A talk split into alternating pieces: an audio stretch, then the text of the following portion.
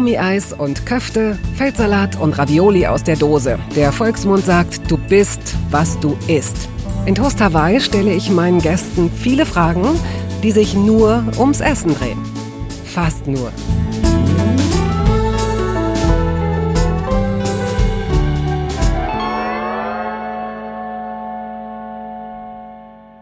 Nicht, dass früher alles besser war. Und dennoch kann man sich für Petra Gerster freuen, all diese schweren und bedrohlichen Ereignisse der Gegenwart nicht mehr in den Nachrichten präsentieren zu müssen, oder? Über 20 Jahre moderierte sie die ZDF-Sendung Heute, davor fast zehn Jahre das richtungsweisende Magazin Mona Lisa.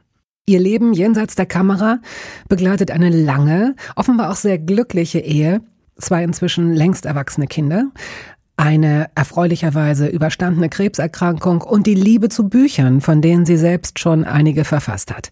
Petra Gerster erhielt zahlreiche Auszeichnungen, aber die goldene Kamera für Glaubwürdigkeit im Fernsehen dürfte sie besonders gefreut haben. Wie würden Sie das einschätzen? Ist diese kluge und elegante Frau der Typ Muskatnuss oder eher Maggi? Wie gut, dass die Antwort quasi vor Ihnen liegt. Viel Freude mit Petra Gerster.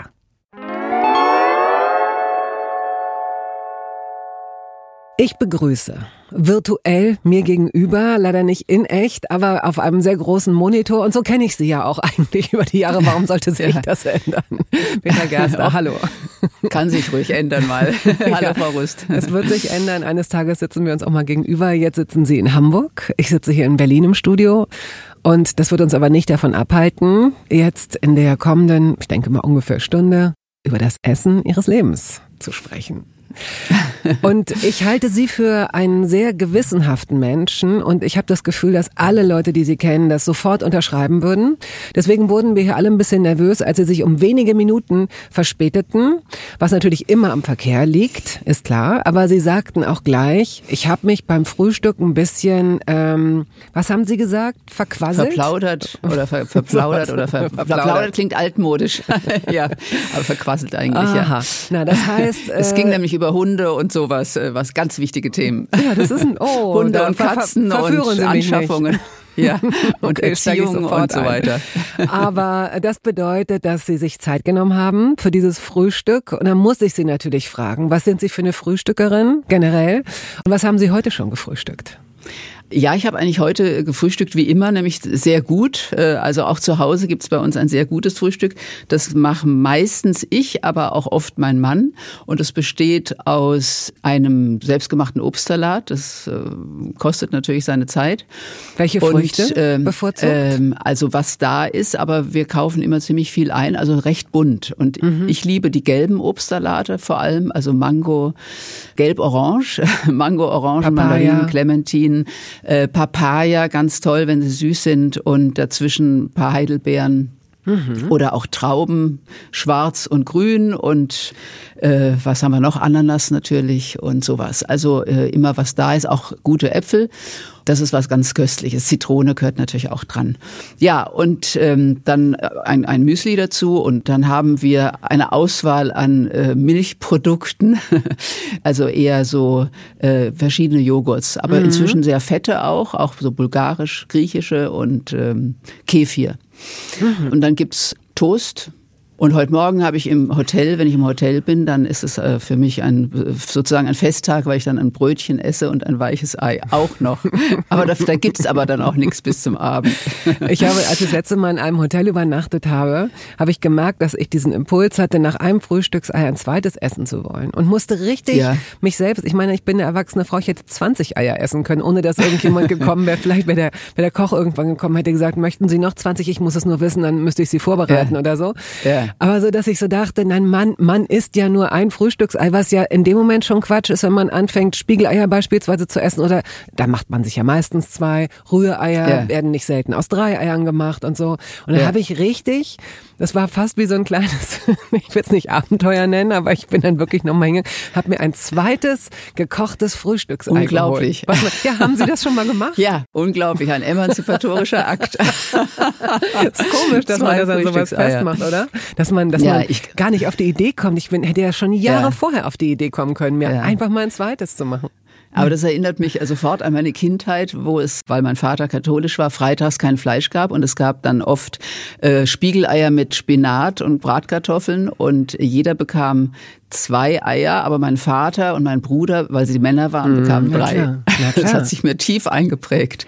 Es ist auch, äh, ohne jetzt wirklich aus jedem Thema da sowas spinnen zu wollen, aber das ist nach wie vor so, auch bei Freunden und Freundinnen, wenn ich da, wenn, wenn die eine, eine Familie oder auf jeden Fall als Paar da sitzen, dass in der Regel darauf geachtet wird, dass der Mann das größere Stück bekommt.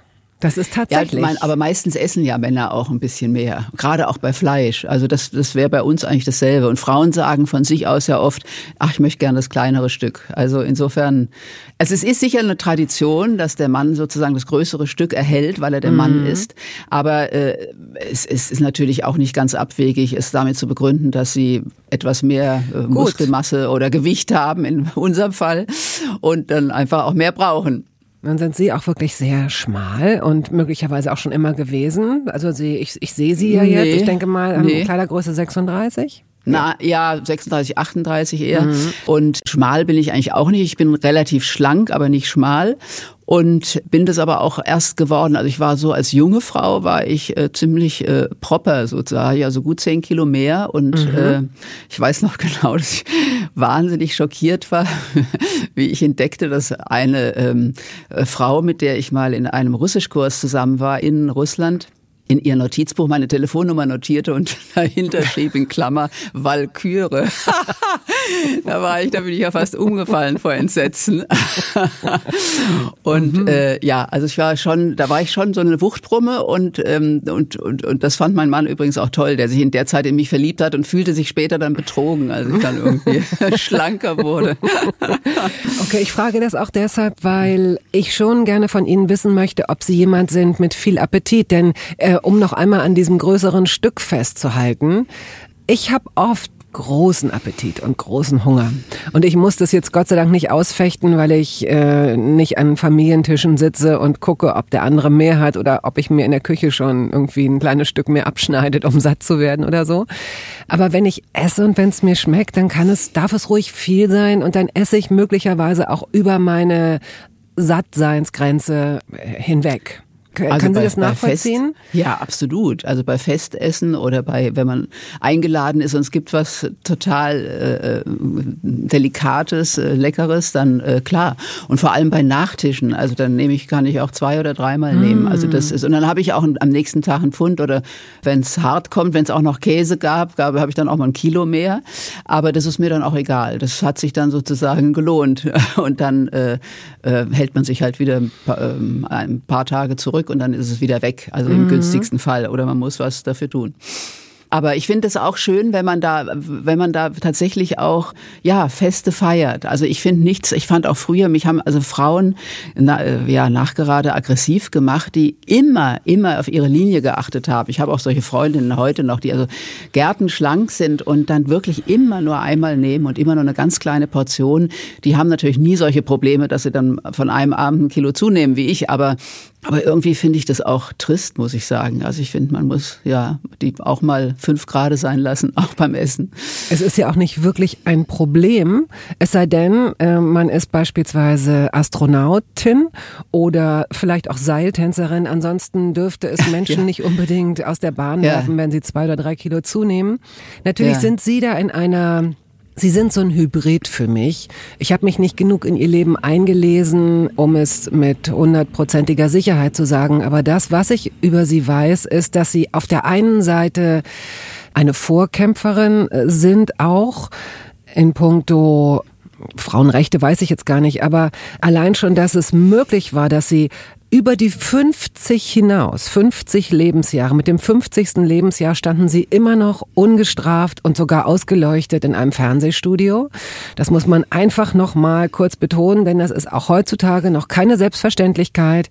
Und wenn das passiert oder wenn Frauen auch fotografiert werden in Zeitschriften, dann steht da manchmal drunter, trotz ihrer 53 ja. oder trotz ihrer 68 sieht sie super aus ja. oder hm, hm, hm. Mhm. Ähm, wir müssen, wir, also eigentlich alle, die es betrifft, aber möglicherweise oder hoffentlich auch die, die es bald mal irgendwann betreffen wird. Wir müssen da ein bisschen nervig sein zu den ganzen anderen nervigen Sachen, die gerade gesellschaftlich in Bewegung sind und müssen immer wieder, finde ich, auch äh, den Finger in die Wunde legen und sagen, Leute, so geht's nicht weiter. Denn sie sind einerseits, wie gesagt, eine Frau, die auch mit dem größten Selbstverständnis sich ihren Platz gesichert hat und anderen Frauen sehr mhm. viel Selbstbewusstsein auch inhaltlich gegeben hat durch die Sachen, die sie gemacht haben.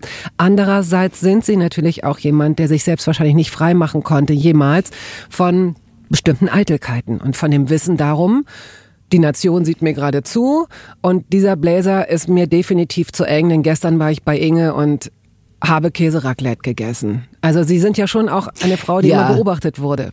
Genau, also wenn man im Fernsehen arbeitet, dann verinnerlicht man das schon, dass man also, aber sicher gibt's da auch äh, KollegInnen, die im Laufe der Jahre dicker wurden, allerdings mehr bei, bei Männern zu beobachten als bei Frauen, auch mehr früher als heute. Also heute achten eigentlich alle sehr, sehr viel stärker noch auf ihr Aussehen als früher, weil sicher auch, weil in den sozialen Netzwerken natürlich dann auch ähm, äh, ja übel äh, gehämt wird und Bodyshaming ist ja das Stichwort. Also, aber das hat mich ähm, nicht nicht so tangiert. Ähm, ich habe einfach aus Eitelkeit, muss ich sagen, auch so eine gewisse Des Selbstdisziplin. Die rührt auf einer gewissen Eitelkeit, die ich aber schon lange vor dem Fernsehen hatte. Also ich habe mich zum Beispiel, ich schminke mich seit meinem 14. Lebensjahr und mache das bis heute, auch wenn ich äh, nur mit dem Hund rausgehe. Also einen Hund habe ich im Moment nicht, aber äh, also wenn ich einfach auch nur äh, zum Bäcker um die Ecke gehe, also dann würde ich jetzt nicht ungeschminkt gehen. Und das hat jetzt also mit dem Fernsehen gar nichts zu tun. Mhm. Und genauso wenig möchte ich jetzt irgendwie äh, ja aus dem äh, irgendwie völlig körperlich aus dem Ruder laufen, weil das natürlich auch was mit einem selber macht. Also man fühlt sich ja dann nicht so wohl. Also ich fühle mich einfach gesünder und besser, wenn ich so irgendwie mein Gewicht mhm. halte, so im weitesten Sinne. Aber ob das jetzt zwei Kilo mehr oder weniger sind, ist natürlich völlig wurscht.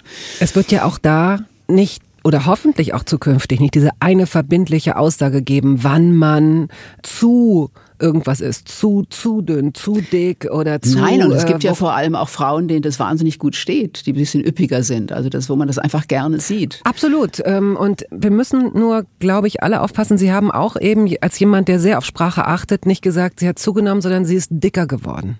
Ne? Und mhm. das ist ja darin liegt ja oft schon so eine so eine Wertung, weil dick mhm. nicht positiv besetzt ist und äh, weil es schon um diese Körperbilder geht. Ich hoffe ja, dass durch diese sozialen Medien, von denen wir alle profitieren und unter denen wir auch alle leiden, dass unterm Strich steht, die Vielfalt macht's. Ne? Wir gewöhnen uns mhm. auch wieder daran, dass Leute anders aussehen als eben im Fernsehen. Also ich habe jetzt gerade am, am, Sonntag den Tatort gesehen, wo ja auch eine der Kommissarinnen etwas Schute. kräftiger war und habe mich darüber total gefreut weil man das eben vor zwei oder drei Jahren noch nicht gesehen hat. Da waren zum Beispiel auch in den Fernsehfilmen, also durch die Bank sind da immer mhm. alle Frauen gärtenschlank. Mhm. Und dass jetzt das mal durchbrochen wird, dieses Schema, das finde ich wahnsinnig angenehm, weil unsere Lebensrealität besteht aus unterschiedlichen Menschen. Und äh, wenn wir das dann auch im Fernsehen, das ist ja ganz wichtig, was wir im Fernsehen sehen. Deswegen ist es auch so wichtig, dass ältere Frauen da ihren Platz haben, weil nur dann auch anderen Frauen signalisiert wird, man, man kann auch älter werden als Frau und trotzdem noch anerkannt und, und respektiert werden und seine Rolle spielen. Und das ist, glaube ich, so wichtig. Und deswegen muss man das auch alles sehen.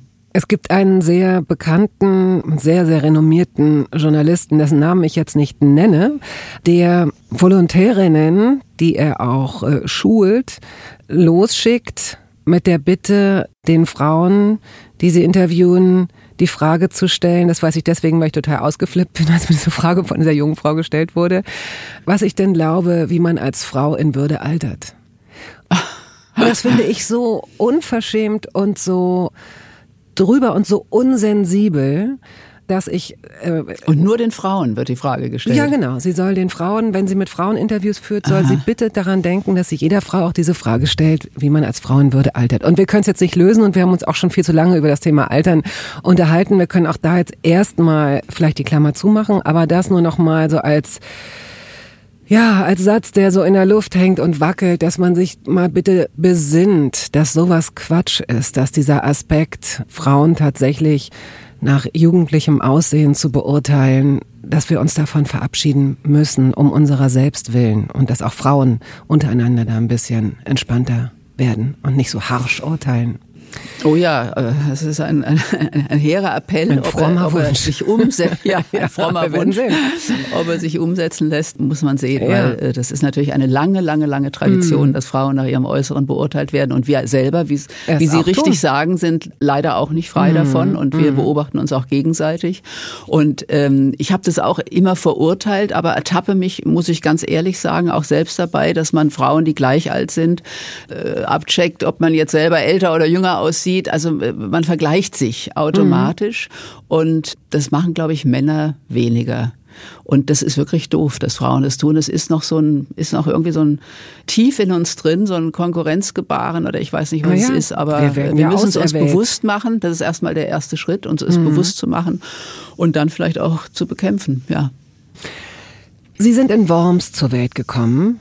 Mhm. 1955. Das möchte ich auch sagen dürfen, weil aber ja. So, wir sind ja gerade auch in dem Thema und äh, tatsächlich gehören Sie wahrscheinlich auch zu den Frauen, bei denen andere denken, oh wow, super, ich habe gar keine Angst mehr vorm Altern. Haben Sie eine der Mahlzeiten gemeinsam eingenommen als Familie? Ja, fast alle eigentlich, bis auf das Frühstück, dass wir Kinder äh, früher einnahmen, weil wir halt in die Schule mussten. Meine Eltern sind erst, haben erst um acht gefrühstückt, da waren wir schon in der Schule. Mhm. Oder ich. Und ich fand es sehr angenehm, dass ich morgens nicht mit meinen Eltern äh, frühstücken musste, weil ich habe so einen, einen Buchständer gehabt und habe mir dann mein Buch ah. dahingestellt, so wie heute die Zeitung bzw. das iPad äh, im Ständer steht vor mir. Und so habe ich als Kind schon immer in meinem Buch dann weitergelesen und dabei gefrühstückt. Haferflocken mit Milch. Ah ja, okay. Das heißt, Oder auch Brö also Brötchen. Also meine Eltern haben Brötchen gefrühstückt, ganz normal Tee getrunken. Ja. Gab es ein Pausenbrot, das Sie mitgenommen haben zur Schule? Ja, gab's. Meine Eltern haben sich den Luxus gegönnt, äh, eine Haushälterin mhm. zu beschäftigen, und zwar von morgens um sieben bis nachmittags um vier, ah ja, gut, fünf Tage die Woche. Mhm. Also diese Frau, die ich auch sehr mochte, also es waren natürlich wechselnde, aber eine Hauptfrau sozusagen in meiner Jugend, die hat auch das Frühstück gemacht und das Mittagessen gekocht und den Nachmittagstee und dann ist sie nach Hause gegangen. Wenn ich Sie jetzt nach dem Essen Ihrer Kindheit befrage, was haben Sie da vor Augen? Das Ulkige ist ja, dass fast alle Menschen ja ein nostalgisches Verhältnis zum Essen ihrer ja. Kindheit haben und träumen von dem bestimmten äh, Leibgericht, das ihnen die Mutter irgendwie gekocht hat und so. Das fällt bei mir flach, weil meine Mutter nicht gekocht hat mhm. und meine Großmutter auch nicht gekocht hat. Mhm. Ich war auch viel bei meiner Großmutter, habe viel Zeit verbracht, weil meine Eltern sehr ähm, umtriebige Menschen waren, die also für, nicht nur in der FDP aktiv, sondern auch im Theaterausschuss und viel und ins Theater ging und Gäste hatten und Gäste zu anderen äh, zu Leuten äh, eingeladen waren. Also jedenfalls waren die viel unterwegs und dann war ich immer bei meiner Großmutter und die konnte eben auch nicht kochen und machte aber, weil ich das so gerne aß, mir Spaghetti mit Tomatensauce. Das mhm. hieß damals, aber das hat sie alles aus einer Packung gemacht. Das hieß Pasta Schutter. Also ich meine, es gibt's glaube ich Pasta Schutter, aber jedenfalls war das einfach, äh, war so eine Primitivversion Spaghetti mit irgendeiner fertigen mhm. Tomatensauce, Parmesankäse mhm. im Tütchen, was dann drüber gestreut ja. wurde. Aber das habe ich geliebt, weil ja. das, weil es das bei uns zu Hause nicht gab. Also das machte meine Großmutter aus der Packung. Ansonsten bei meinen Eltern, wie gesagt, es hat die Haushälterin gekocht und die kochte einfach immer das äh, alle 14 Tage sozusagen dieselben Gerichte und ich kann Ihnen die aufzählen bis nein, heute. Das, nein, das und sie erfüllen mich mit Schrecken. Nein, wirklich, ich habe nichts davon gerne gegessen oh und eigentlich hätte ich dünn sein müssen als Kind, aber ich, wahrscheinlich habe ich mich dann mit Süßigkeiten hinterher vollgestopft und äh, insofern war ich auch nicht dünn. Aber so Sachen wie Herz gab es bei uns mit Kartoffelpüree und äh, Schweinenierchen, ja, Nierenomelett und solche Geschichten und sogar Hirn gab's und Schwarzwurzelgemüse mit äh, mhm. äh, Fleischpflanzen. Also alles Gerichte, die ich auf die ich nie mehr Lust hätte in meinem Leben. Und damit sind wir schon, äh, haben, haben wir schon sozusagen ein äh, Lebensmittel gestreift, das so ein bisschen, oder es gibt so, so Fragen nach so Lebensmitteln, die auf der Kippe stehen. Die isst man oder man hasst sie in der Regel. Ich hätte Sie jetzt auch gefragt nach Innereien. Da würden Sie heute sagen, nein. Nein, genau. Gut, dann machen wir da gleich kurz weiter. ja. Rosenkohl. Also ich bin ja trotzdem sehr konservativ erzogen worden und zu dieser konservativen Erziehung gehörte es, dass man aß, was auf den Tisch kommt. Ja. Also es gab es nicht, dass man irgendwie einen Teller halb voll stehen mhm. ließ. Es war natürlich auch die Generation meiner Eltern, die auch und meiner Großmutter vor allem, die Hunger erlebt haben und den Krieg äh, hinter sich hatten und es war wirklich moralisch verwerflich, auf dem Teller was übrig zu lassen. Also insofern kann ich alles essen, auch heute, auch wenn mir Innereien vorgesetzt würden, würde ich sie essen, ohne mit der Wimper zu zucken, weil ich so wow. erzogen bin und mache das auch bei anderen Leuten. Also selbst wenn ich heute lieber vegetarisch lebe, aber trotzdem noch Fleisch esse, zumal mein Mann äh, eben immer weiter noch Fleisch äh, zubereitet und liebt und, und vieles schmeckt ja auch sehr gut. Also ich äh, kann alles essen und esse auch Rosenkohl, aber ich würde ihn mir selber nie äh, zubereiten, davon äh, abgesehen, dass ich es gar nicht könnte, aber äh, ich, es ist jetzt nicht kein bevorzugtes Gemüse. Ich finde es so toll, dass sie das nicht können und dass ihre Mutter nicht kochen konnte und ihre Großmutter auch nicht oder wollte. Also letztendlich hat es ja auch was damit ja. zu tun, ob man will. Ja. Denn wenn man das möchte, dann kann man sich diese, es sei denn, man ist so unter Zeitdruck, aber wenn man es möchte, kann man sich das Ganze ja aneignen. Und offenbar gab es in Ihrer Familie andere Prioritäten? Ja, genau. Aber meine Schwestern zum Beispiel, die fanden das, die haben darunter gelitten, dass bei uns nicht gekocht wurde und fanden das, äh, die haben unter vielem gelitten, auch dass meine Mutter nie Zeit hatte, weil sie in der Praxis mitgearbeitet hatte und wie gesagt abends ins Theater ging. Das fanden die alles schrecklich, was ich alles toll fand, weil ähm, es mir einfach Freiraum gab. Äh, aber meine Schwestern sind eben ausgezeichnete Hausfrauen geworden. Die haben sich auch bewusst dafür entschieden, tatsächlich, obwohl sie alle ein akademisches Studium hatten. Das war sozusagen die Pflicht meiner Eltern, dass jeder ein Studium abschloss, äh, haben die trotzdem sich dafür entschieden, Hausfrau und Mutter zu sein mhm. und haben das durchgezogen und waren auch hervorragende Köchinnen. Die eine äh, mit mehr Leidenschaft, die andere mit weniger, aber ich fand es irgendwie großartig, dass meine Mutter sich davor immer gedrückt hat. Also die war auch, ähm, die war manchmal auch skurril. Also zum Beispiel im Alter hatte sie natürlich auch als Witwe dann keine Haushälterin mehr, klar. Und lebte dann von Herrn Bofrost, wie wir immer mhm. sagten. Also Herr Bofrost lieferte an und sie machte sich das einfach in der Mikrowelle warm. Das war dann ihr Essen. Oder sie machte sich Rühreier. Und wenn wir aber mal zu Besuch kamen, mein Mann und ich, und ich esse ja furchtbar gern Kuchen. Kuchen kann ich übrigens backen. Das ist also meine einzige Leidenschaft in der Küche, aber äh, mache ich auch selten. Aber äh, ja, und dann backte sie einen Kuchen in Anführungsstrichen. Also das, der war auch von Bofrost. Das war so ein fertiger Pflaumenkuchen mit Streuseln, der einfach in den Backofen geschoben wurde. Aber sie behauptete steif und fest, dass sie den selbst gebacken habe. Und dann, wir haben dann auch gar nicht näher nachgefragt, weil wir das ja wussten, dass es nicht stimmte. Aber sie, sie gab sich einfach den Anschein und äh, ja, das fand ich irgendwie sehr skurril. Irgendwo auch lustig. Ihr Mann, mit dem Sie seit 1985 äh, verheiratet sind, Herr Nürnberger, Christian Nürnberger, selbst äh, Journalist, hat äh, für wichtige große Magazine gearbeitet und hat in einer Zeit, in der das alles andere als selbstverständlich war, als Sie nämlich Ihr erstes Kind bekommen haben und einen super Job hatten, gerade bei Mona Lisa äh, haben Sie angefangen in der Zeit, glaube ich, diesem äh, doch ja. sehr bedeutsamen Frauenmagazin das, damals. Das erste bundesweite mhm. Frauenmagazin, ja. Da hat er oder sie oder sie beide, äh, sie sind übereingekommen, auch er würde jetzt sowieso ganz gerne ein Buch schreiben und er kann ja mal eine Veränderung herbeiführen, so dass er ihnen den Rücken frei hält, also das, was normalerweise Frauen machen, damit Männer Karriere machen können. Plötzlich hat sich das Ganze gedreht und er hat gesagt, gut, ich bleib erstmal zu Hause. Ich glaube, es war erstmal auf ein Jahr besprochen, ne, dass er sich um das, um ihre Tochter kümmert und kocht und den Laden schmeißt. Hat Sie das ähm, gewundert oder wussten Sie, dass es dazu kommen würde? Kannten Sie ihn gut genug? Es war ganz anders. So, es, war gar, es war insofern ganz anders, als es nichts abgesprochen war mit mir, sondern er hat mich vor vollendete Tatsachen gestellt. Er hatte einen sehr gut bezahlten Job, also wirklich gut bezahlt, als Textchef bei einem Münchner Hightech-Magazin, hieß das, äh, gibt's schon lange nicht mehr. Und ich bin ihm nach München gefolgt und hatte dann nach Umwegen über Bayerischen Rundfunk und Dreisat eben dann dieses Mona Lisa, also das war ja sozusagen der Job meines Lebens, als Feministin dieses Frauenmagazin moderieren zu dürfen. Das war, fand, war ja ganz toll und wurde dann auch ähm, schwanger eben mit 35 und während ich selber noch überlegte, wie wir das jetzt machen und mit nach der Geburt und mit Tagesmutter oder so, es war ja gar kein Gedanke an irgendwie Krippe oder so, gab es ja für, für verheiratete Menschen, gab es das überhaupt nicht in München, nur für Alleinerziehende, wenn überhaupt und viel zu selten. Also wie wir das irgendwie machen und wie wir uns das, äh, ja, da hat er mich eines Tages vor vollendete Tatsachen gestellt und hat gesagt, ich habe gekündigt. Ich, äh, ich bleib zu Hause, du brauchst dir gar nicht weiter Gedanken zu machen, du machst deinen Fernsehjob ich mache das mit dem Kind. Und sagte dann auch, ja, kleine Kinder schlafen ja viel und da kann ein Mann wie ich viele Bücher schreiben.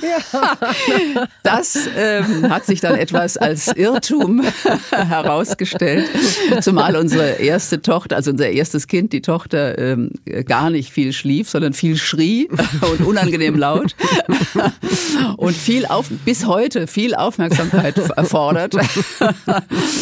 und ähm, dann hat er nach einem Jahr, hat er irgendwie nach einem Jahr den ersten grauen Haaren, hat, haben wir dann beschlossen, dann irgendwie doch sowas wie ein Au-pair-Mädchen einzustellen, die uns dann äh, ihm auch Freiraum ermöglichte, so dass er dann tatsächlich auch wieder mehr schreiben konnte. Aber ich war erstmal, muss ich sagen, schockiert, weil ein ganzes gutes Einkommen wegfiel. Ich habe gar nicht so viel verdient. Ich habe ja nur ein fast nur ein, höchstens zwei Sendungen pro Monat moderiert. Das war nicht so viel Geld, was ich da verdient habe bei Mona Lisa. Und insofern fiel da ein großes Einkommen mit einem Schlag weg. Und ich fand das sehr waghalsig, muss ich sagen. Also ich habe da schon geschluckt, dass er da sagte, nee, mache ich nicht mehr. Also er war natürlich auch unglücklich bei diesem Magazin, war da, hatte das Gefühl, die Chefredakteure sind dümmer als er selber und das ist ja unangenehm anzuarbeiten.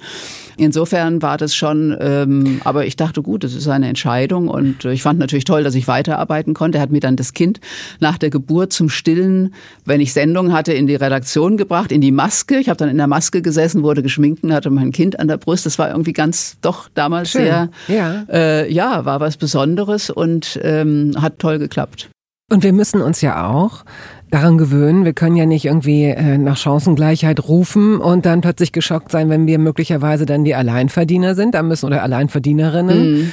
Ja, dann ist es halt so. Möglicherweise müssen wir uns dann einschränken, aber wenn wir das wollen, dann müssen wir es auch durchziehen. Sie haben es durchgezogen und zu einem Glück wurden Sie auch noch regelmäßig bekocht.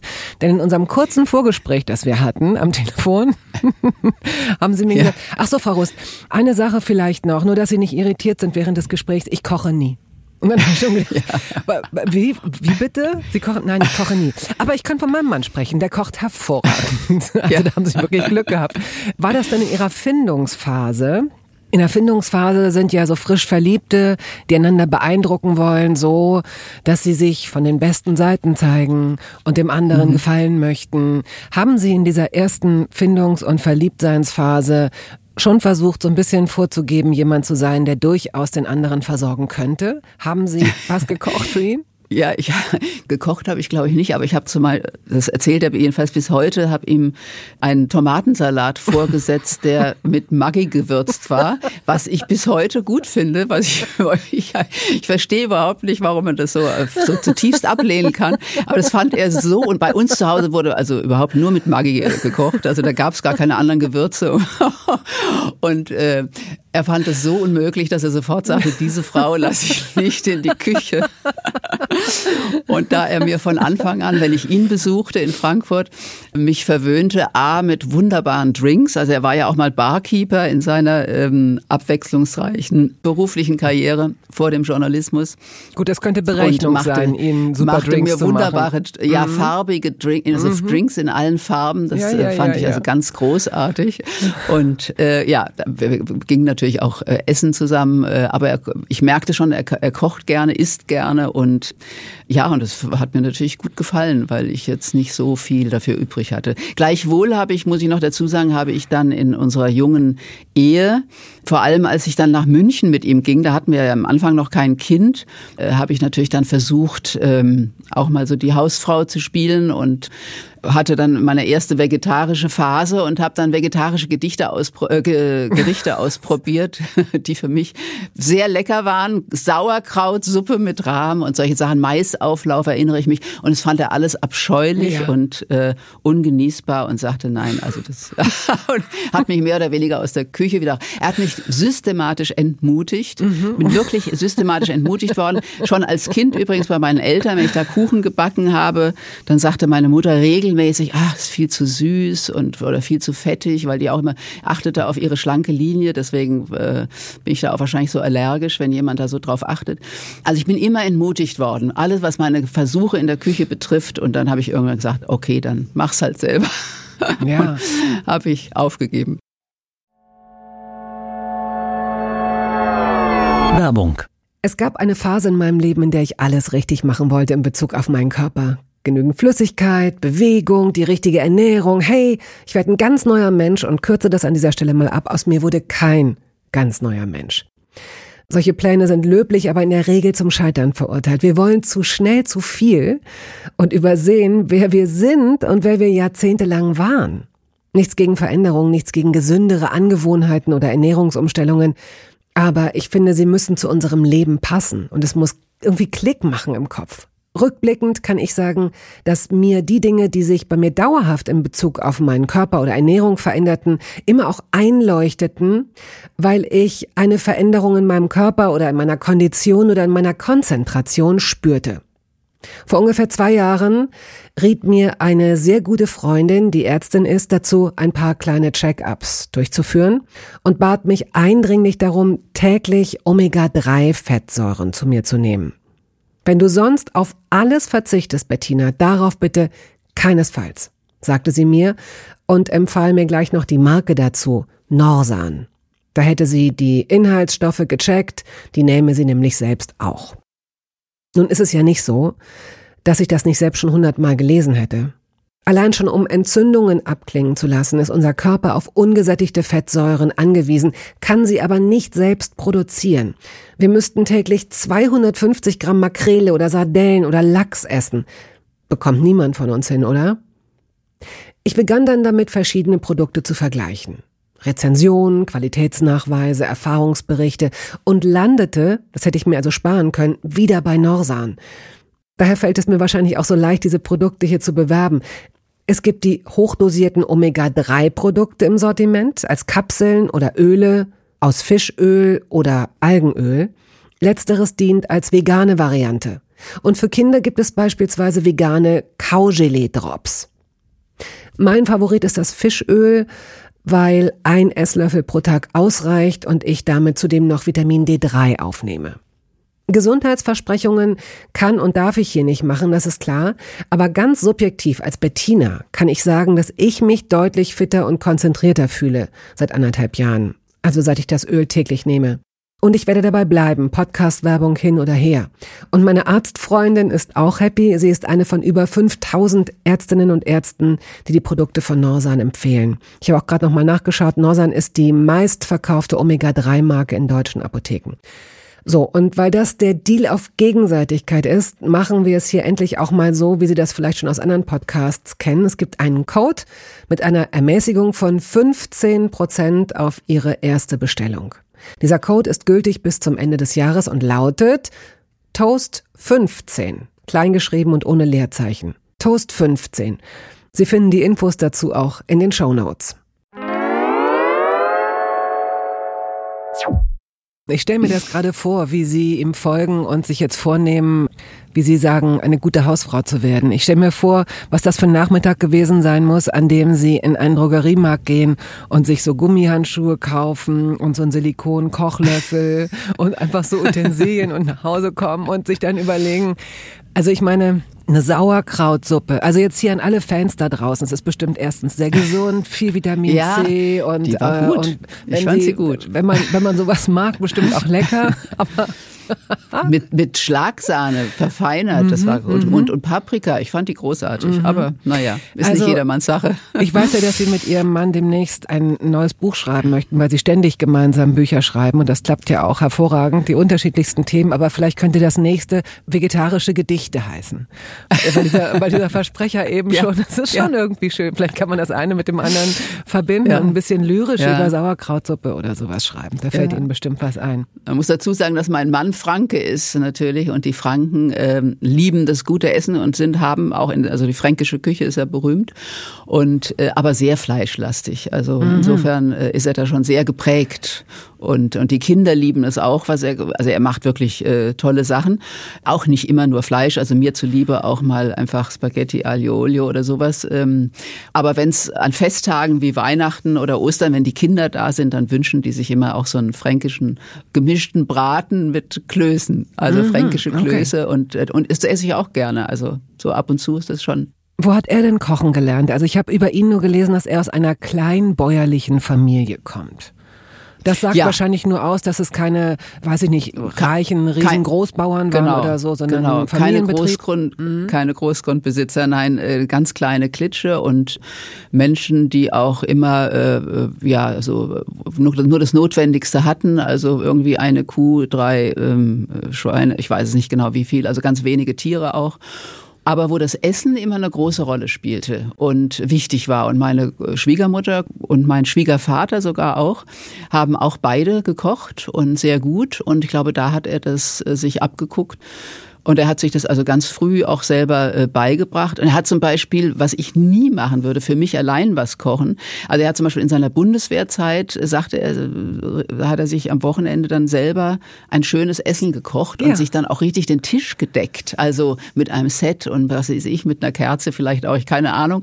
Also was, was ich ja nie machen würde. Ich würde, wenn ich allein bin, dann hocke ich mich vor den Fern, vor die Glotze und, äh, und habe irgendwas so, äh, ja, auf dem Wohnzimmertisch so vor mir mir, aber ich würde mir nie irgendwie großartig den Tisch decken, auch noch eine Kerze anzünden oder ein Glas Wein dazu. Also das sind so ganz, ist eine ganz unterschiedliche Einstellung zum Essen. Und ich finde das toll eigentlich. Das zeigt, dass jemand auch Acht gibt auf sich und sich selbst auch wichtig nimmt und ernst nimmt. Das finde ich auch. Äh, das, äh, das mhm. ist schön. Und das ist auch, und auch das Essen so ein bisschen zelebriert. Denn wir sind ja nun ja. mal in der, in der luxuriösen Situation, dass wir uns aussuchen können, was wir essen. Jedenfalls die meisten von uns. Und das dann so ein bisschen zu zu zelebrieren. Natürlich ist es auch toll, sich an den Wohnzimmertisch zu lungern und mhm. irgendwas zu gucken und weiß ich nicht. Das hat das ist ein anderer, ein anderer Aspekt. Aber wenn, wenn Sie jetzt zu zweit in der Küche sitzen, haben Sie so einen kleinen äh, Küchentisch in der Küche oder, oder wird dort auch gegessen, wenn Sie Besuch haben?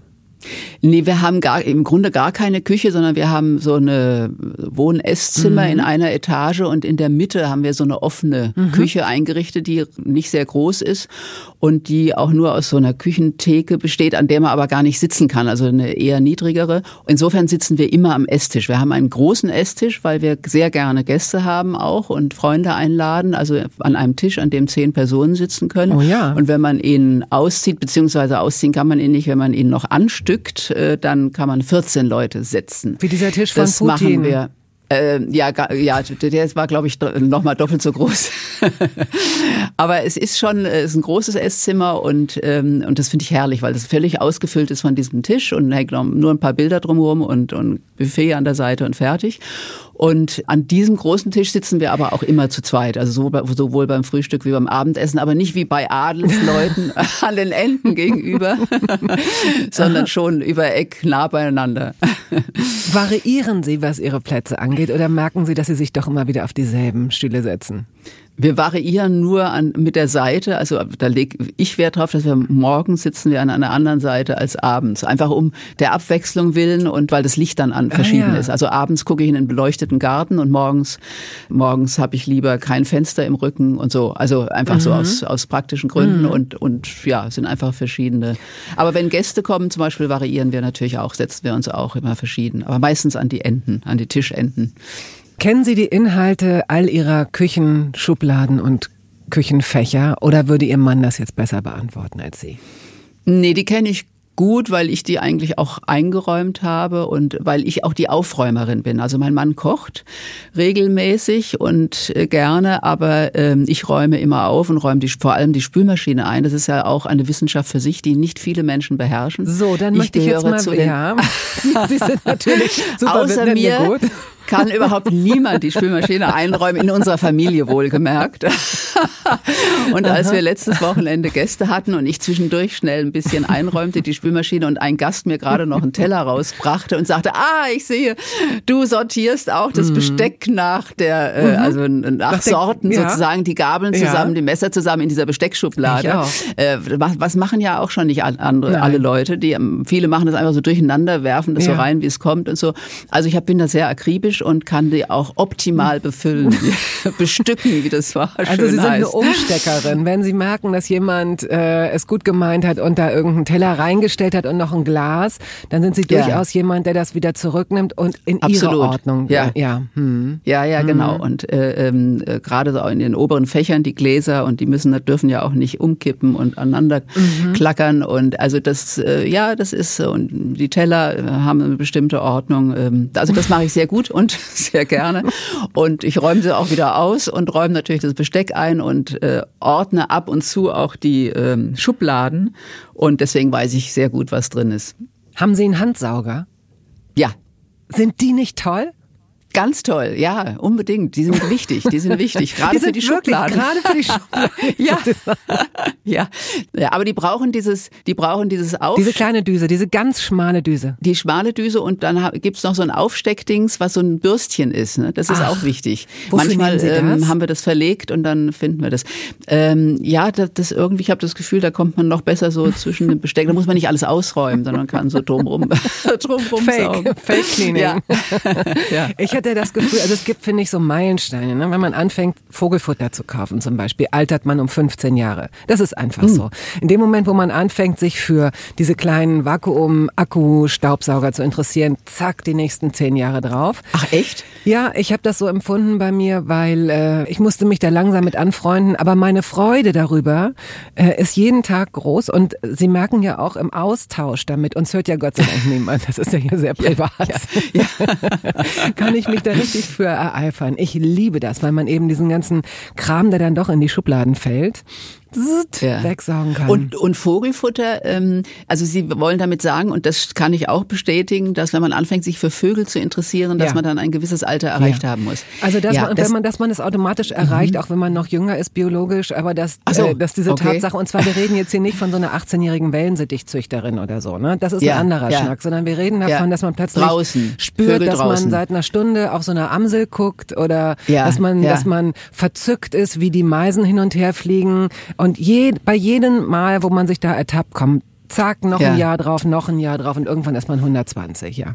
Mhm. Also ich habe das so so stark jetzt nicht mit dem Alter verknüpft, aber ähm, bei uns ist es sozusagen verknüpft mit dem mit dem Tod der Katzen, der beiden Katzen, die wir auch hatten, zusammen mit dem Hund, ähm, dass wir dann sozusagen die Vogelwelt entdeckt haben, weil ja. die waren vorher selten Gäste in unserem Garten, solange die Katzen da rumschlichen. Und jetzt kommen die Vögel alle äh, sehr gerne. Nicht nur Vögel, wir haben übrigens auch ähm, einen Fuchs, der also ein oh. Fuchs, der nachts kommt. Ja, mein Mann hat Kameras aufgestellt, weil er eben die Tiere so gern beobachtet beobachtet und wissen will, was sich da alles rumtreibt in unserem Garten. Es kommen natürlich aber manchmal auch fremde Katzen, die kennen wir aber mittlerweile. Und eben auch ein Fuchs, der auch guckt, wenn so ein bisschen Fett noch unter dem Vogelfutter. Wir mhm. haben da auch so mhm. Fett für bestimmte Vögel, die ähm, Spechte zum Beispiel, die hacken ja gerne in diese ja. Fettrollen hinein. Und der scheint sich da auch irgendwie zu laben und äh, so ein bisschen, ja, das ist hochinteressant, dann die Bilder morgens auf der Kamera zu sehen. Das ist spannend. Ach, schön. Toll. Ähm, wir kommen jetzt mal zu äh, der Rubrik Entweder oder. Sushi oder Fondue? Sushi. Wobei ich Fondue früher ganz toll fand, aber nur Fleischfondue. Also Käsefondue ist ein Graus, weil es so schwer ist. Aber Fleischfondue fand ich dann ganz toll. Das gab es bei uns zu Hause. Aber das ist für mich wirklich so was 50er, 60er Jahre mäßiges. Das gab es äh, zu Hause an Silvester, ähm, oder? Ja, genau, Silvester, ja.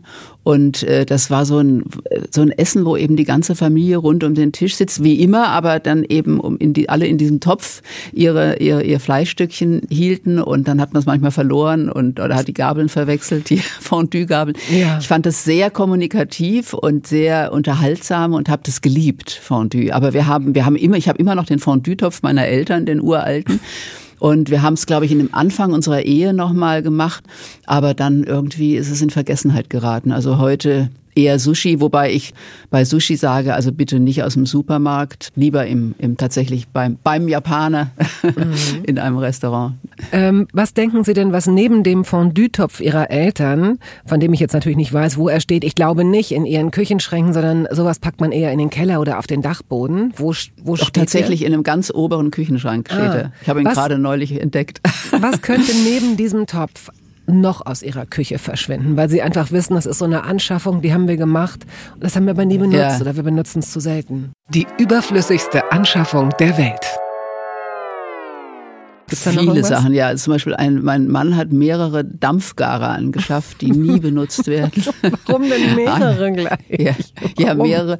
Einen hat er, ist auf irgendeinem ein Aufsatz oder einer kann für sich selber stehen und dann gibt's noch einen Aufsatz beim Thermomix, der auch ein Dampfgarer mhm. ist. Den Thermomix habe ich übrigens angeschafft, weil ich dachte, der ist was für Kochidioten, was auch so ist und ich könnte damit dann auch äh, Gerichte machen, aber das ist mir alles viel zu kompliziert und dann muss ich da ständig gucken und dann einstellen und oh, und dann und dann piepst er und nein, also das ist mir viel zu technisch und zu kompliziert. Ich habe schon mit dem Computer genug Probleme, also und mein Mann benutzt ihn ab und zu so als Hilfsmittel, findet er es ganz praktisch, aber eigentlich sagt er auch, ist ein Thermomix nur was für Leute tatsächlich, die eigentlich nicht kochen können oder es ist mal so, man kann was zerkleinern oder so. Für Suppen ist es ganz praktisch. Ähm, ja, da gehört auch ein Dampfgarer dazu, der wird auch nie benutzt und äh, ja und irgendwie irgendwann haben wir glaube ich auch mal Raclette angeschafft. Das steht auch noch in, ganz oben im Küchenschrank, glaube bei dem Fondue-Topf mhm. steht noch so ein Raclette. Das benutzen wir auch nie, weil ich auch nie verstanden habe, was daran so toll sein soll. Also das ist mir irgendwie, habe ich keine Beziehung zu. Mhm. Oh, was gibt's noch? Ja, manche, dann gibt's, habe ich angeschafft. Ähm, ich bin ja die Na Frau für die Nachtische übrigens, wenn wir Gäste haben, kocht mein Mann aber ich mache die Nachtische. Also da lege ich auch Wert drauf, dass ich irgendwas auch beitrage zum, mhm. zum Essen. Manchmal auch die Vorspeise. Wenn sie sich auf Salat oder was Kaltes beschränkt, mache ich auch die Vorspeise. Aber äh, meistens äh, nur die Nachtische. Und dann habe ich mir dafür allerlei angeschafft. Zum Beispiel auch für so eine, für so eine kalte äh, Mousse in so einer, oder so eine Biskuitrolle. Also ganz, ganz äh, merkwürdige Formen, die ich aber auch sehr, sehr selten benutze, muss ich sagen, heutzutage. Dann, ähm, dann tun Sie sich doch jetzt mal hervor jetzt können Sie punkten. Jetzt ist der Moment gekommen, in dem Sie wirklich mal sagen können, wie wichtig Desserts sind und was Sie so machen. Ah, ja, also wie gesagt, ich habe ja schon gesagt, dass ich sehr gerne Süßes esse, schon äh, von klein auf und also Kuchen auch liebe und auch eigentlich jeden Nachmittag irgendwas Süßes zu mir nehme. Äh, ja, und Nachtische ähm, kann ich eigentlich alles machen, so von Mousse über Tiramisu, äh, mhm. ja, äh, Mousse Schokolade natürlich, die Klassiker und dann habe ich aber auch so eine Spezialität, die nennt sich Pavlova. Kennen Sie vielleicht Nein. oder nicht? Nein, das wird nichts mit Speichelfluss ja, äh, zu tun haben. Anna Pavlova war ja eine berühmte äh, Balletttänzerin, eine russische und ähm, was mit Speichelfluss? Ja, also ich denke mal den Pavlovschen Hund. Ah, nein, nein, nein, nein.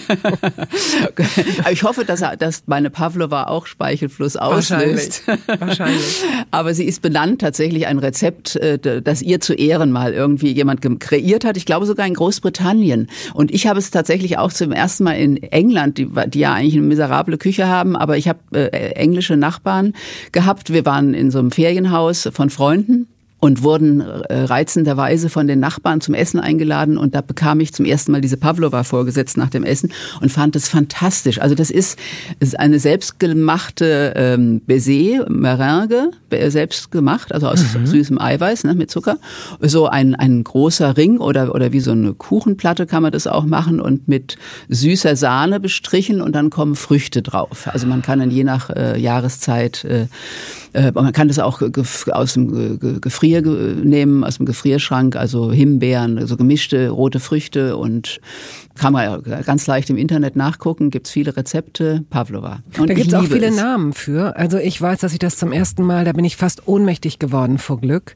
Und mir sagte jemand, ja, das ist aus so einem Jamie Oliver, äh, das ist so ein ganz einfaches, ganz, ganz einfaches Rezept, das kriegt man hin. Und tatsächlich besteht es, also ihre Pavlova, so wie Sie sie beschreiben, hat bestimmt noch irgend so eine andere Raffinesse. Das, woran ich mich erinnere, war einfach wirklich unglaublich viel Sahne, dann so diese weißen Baiser-Stückchen äh, zerbröckelt, rein da und dann Himbeeren, Erdbeeren. Ja, das mache ich auch, ja. Und das, das ist aber die einfachere vermengen. Variante, genau. Das nennt man irgendwie hm, hm, Mess. Das, das nennt man äh, so Oxford Mess, also so wie so durcheinander Mess, Wenn Englisch ich wüsste, Mess. dass ich jetzt noch 24 Stunden zu leben ja. habe, also ich glaube, ich würde ja. vier Stunden damit Großartig. verbringen, das nur zu essen. Ja.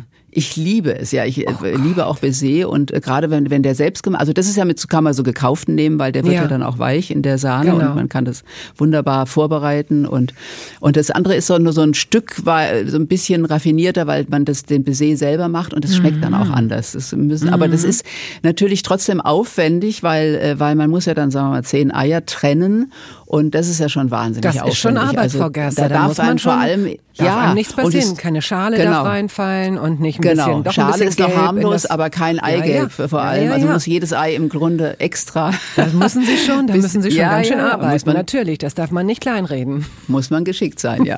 Also das kann sein. ich jedenfalls.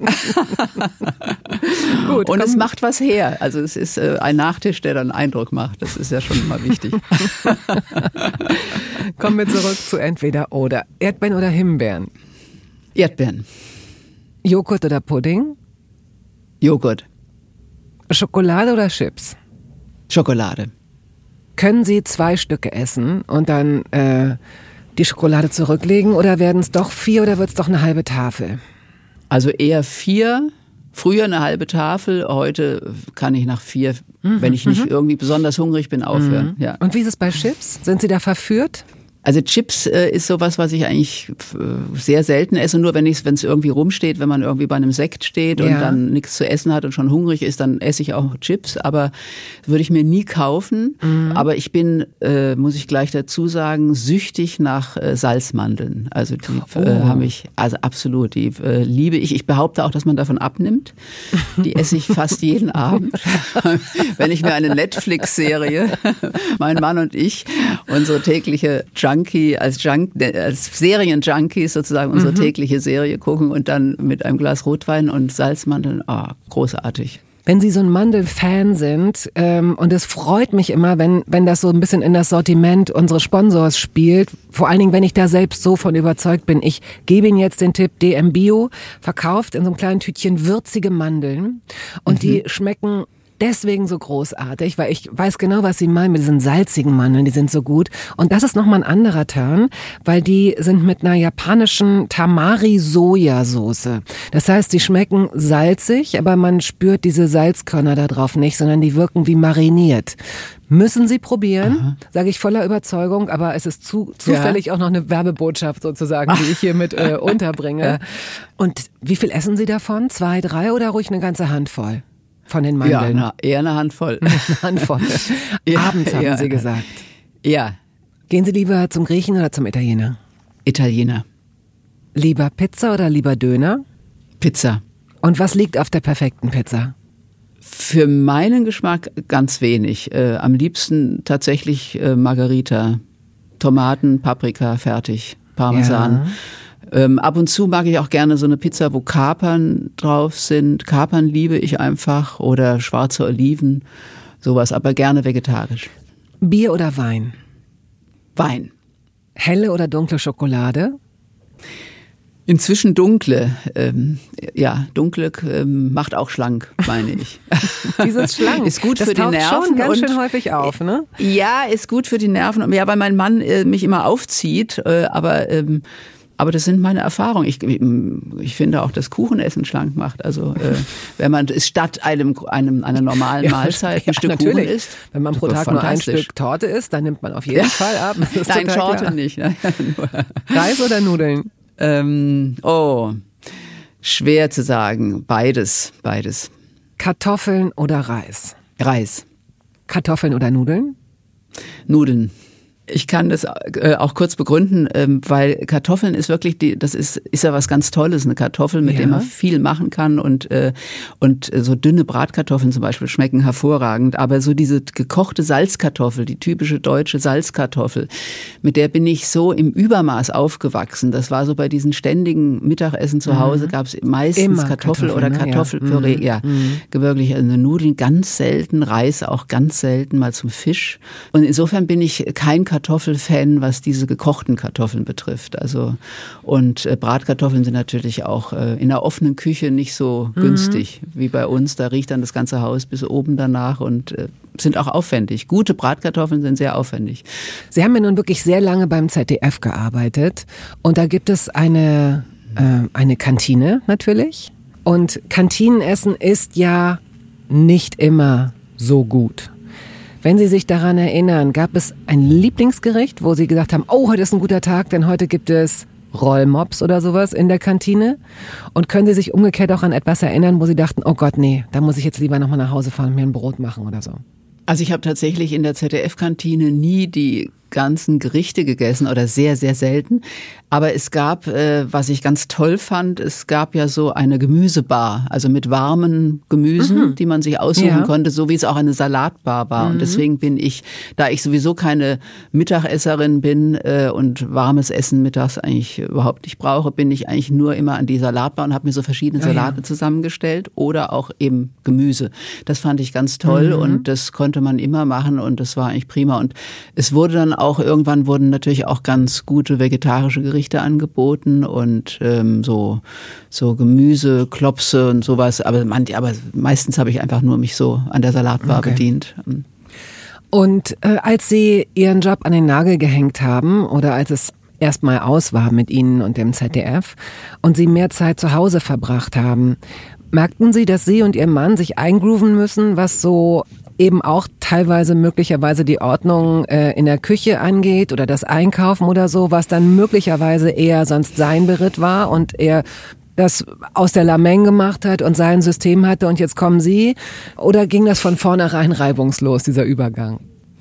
Der Übergang war gar nicht so krass, weil ich ja nicht äh, jeden Tag im ZDF war. Also ich habe ja, ähm, wir sind ja drei HauptmoderatorInnen in der Heute mhm. gewesen und heute sind es auch wieder drei.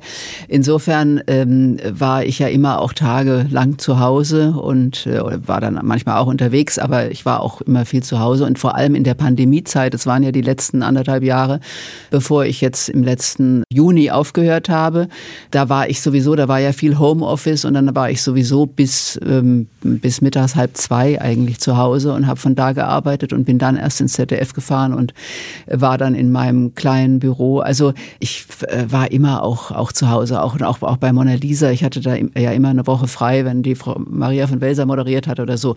Also ich habe mich schon immer gut zurechtgefunden zu Hause. Und mein Mann hatte gleichwohl, insofern verstehe ich Ihre Frage, Sie denken so Papa Ante Porters. so die Sorge hatte mein Mann schon ein bisschen, wenn ich jetzt jeden Tag zu Hause Hause sein würde und äh, ja, guckte dem mit gemischten Gefühlen entgegen. Ich glaube, inzwischen hat er sich dran gewöhnt. Ähm, also er fand es, glaube ich, immer ganz schön, wenn ich dann auch mal weg war und ich fand es auch schön. Und ja, jetzt inzwischen arbeiten wir halt, aber wir haben ja unsere eigenen Arbeitszimmer ja. und äh, die ehemaligen Kinderzimmer und äh, gehen uns, versuchen uns jetzt nicht irgendwie dauernd auf die Nerven zu gehen. Oder ich versuche ihm nicht auf die Nerven zu gehen. Und was so. man ja auch, äh, was Sie auch in verschiedenen Interviews schon gesagt haben, ist, äh, dass es auch dazugehört, dann mal aneinander zu rasseln und dann streitet mhm. man sich eben auch mal. Und das ist natürlich, das ist auch wirklich, glaube ich, eine äh, ganz wichtige Sache fürs Zusammenleben, ne? dass die dass das nicht so Ich glaube, es ist essentiell, dass ja, man sich streiten kann mhm. und dass man auch weiß, wie man wieder rauskommt. Mhm. Also wobei ich jetzt sagen muss, es ist ja eine Erfahrung, die, äh, glaube ich, fast alle Frauen machen, dass es meistens die Frauen sind, die ja den Schritt dann äh, tun auf den anderen zu. Also die auch um Entschuldigung bitten können. Das fällt Männern schwerer und das ist bei uns nicht anders. Aber ähm, man lernt es einfach auch im Laufe der Zeit und es ist es wird aber, es nimmt auch komischerweise aber nicht ab. Man könnte ja auch denken, man hat es irgendwann mal hinter sich und äh, lebt irgendwie nur noch friedlich vor sich hin, aber das, so weit sind wir noch nicht. Nein, aber das ist doch also gut. Kann, ich ja, glaube, das ist ja, wirklich ist gut, lebendig. weil da, da, zuckt, da zuckt noch ganz viel. Wenn man ja, sich noch richtig wütend machen kann, wenn es noch keine Gleichgültigkeit ist oder kein nur genervt sein, ist das wahrscheinlich das Gesündeste, was man ihnen attestieren kann. Wenn das jetzt ein gemeinsames, unser erstes gemeinsames Essen gewesen wäre und wir wären jetzt, wir hätten hatten schon gezahlt und die Kellnerin würde an den Tisch kommen und sagen, so, was möchten Sie noch aufs Haus haben? Möchten Sie noch ein Dessert, eine Käseplatte, einen Schnaps, ein Kaffee, Espresso, Cappuccino? Was würden Sie, was würden Sie nehmen? Wie würden Sie dieses Essen beschließen? Und zum Schluss das Dessert. Normalerweise ist man ja nach einem schönen Essen, würde ich dann äh, auch höchstens noch so ein, also beim Italiener gibt's ja manchmal so ein, wenn wenn es einen sehr guten Limoncello so auf Eis gibt oder ein, ähm, wie heißt dieses braune Kräuterzeugs äh, am Averna. Averna, genau, genau, Averna, ja, mag ich sehr gern. Ja. Gut, also ich danke Ihnen, dass Sie sich diese Zeit genommen haben. Das nächste Mal, wenn Sie äh, in Ihrer Küche sind und sich auf die Zehenspitzen stellen, weil Sie irgendwas suchen und überlegen, Mensch, wo war das denn? Und dann machen Sie die Tür auf und dann sehen Sie den Dampfgarer und diesen alten Fondue-Topf Ihrer Eltern. Dann werden Sie vielleicht kurz überlegen, ob Sie ihn jetzt rausnehmen, ob Sie diese kleine Fußleiter holen, draufsteigen und ihn jetzt rausnehmen, um Platz für irgendwas anderes zu machen und ihn einfach zu verschenken. Vielleicht. Möglicherweise, ja. Aber noch hänge ich an ihm.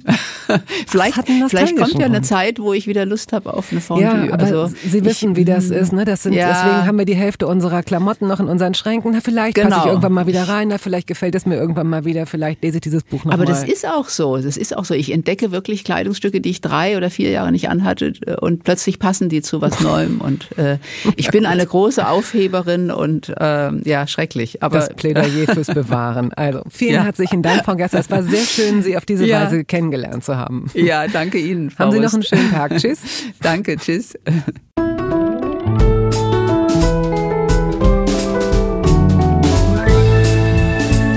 Toast dabei ist eine Studio Bummens Produktion. Ausführende Produzentin Wiebke Holtermann.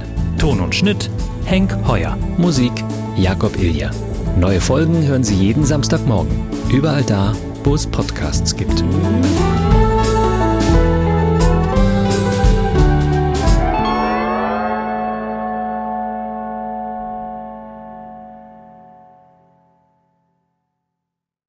Halt, stopp, warten Sie. In eigener Sache möchte ich feierlich bekannt geben, dass das erste Toast Hawaii Buch da ist. Es heißt Das Essen meines Lebens und darin vorkommen Olli Schulz, Iris Berben, Anke Engelke, Guido Maria Kretschmer, Flake, Barbara Schöneberger, Henry Hübchen und einige andere. Und jede und jeder von ihnen hat mir ein Essens-Selfie geschickt und ein persönliches Rezept. Das ist ein super Buch zum Verschenken für alle Feste, für alle Geburtstage und Essenseinladungen. Das Essen meines Lebens. Ein Kochbuch, ein Interviewbuch und ein Fotobuch. Sie können das jetzt bestellen.